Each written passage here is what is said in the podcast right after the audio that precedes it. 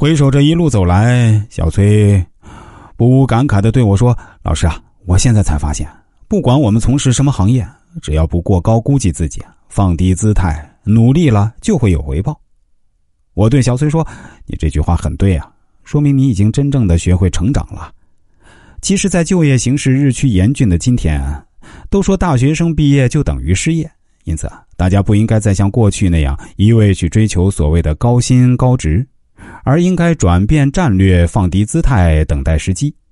一旦等到假戏真做的那一天，出人头地的日子也就不远了。我们接下来说第十点，有时候学会软弱一点也无妨。逞强好胜是人的本性，谁也不愿意做软蛋让别人捏。但是深知后诙学的人更愿意相信老子“柔弱胜刚强”这句话。甚至可以利用自己的软弱去战胜对手，这样的事例很多。这里啊，我们来看美国钢铁大王卡内基是如何运用软弱这一招数赢得商战胜利的。一八九八年，美国第二十五任总统麦金利借当时还是西班牙属地的古巴发生动乱之际，以缅因号战舰在哈瓦那海湾爆炸为借口，发动了美西战争。与此同时啊。华尔街大佬、金融巨头摩根也与钢铁大王卡内基开始了一场没有硝烟的战争。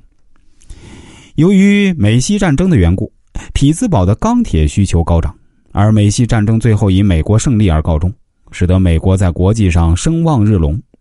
在这样的背景下，摩根向卡内基发动钢铁大战，其意义更加重大。野心勃勃的摩根一心想主宰全美钢铁公司。所以啊，一出手就先拿卡内基开刀。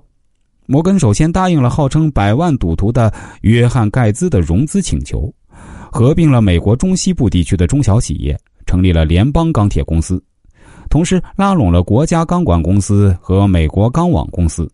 接着，摩根又操纵联邦钢铁公司的关系企业和自己所属的全部铁路，同时取消对卡内基的订货。原以为卡内基会立刻做出反应。但与摩根的预想相反，卡内基却纹丝不动，好像软弱可欺。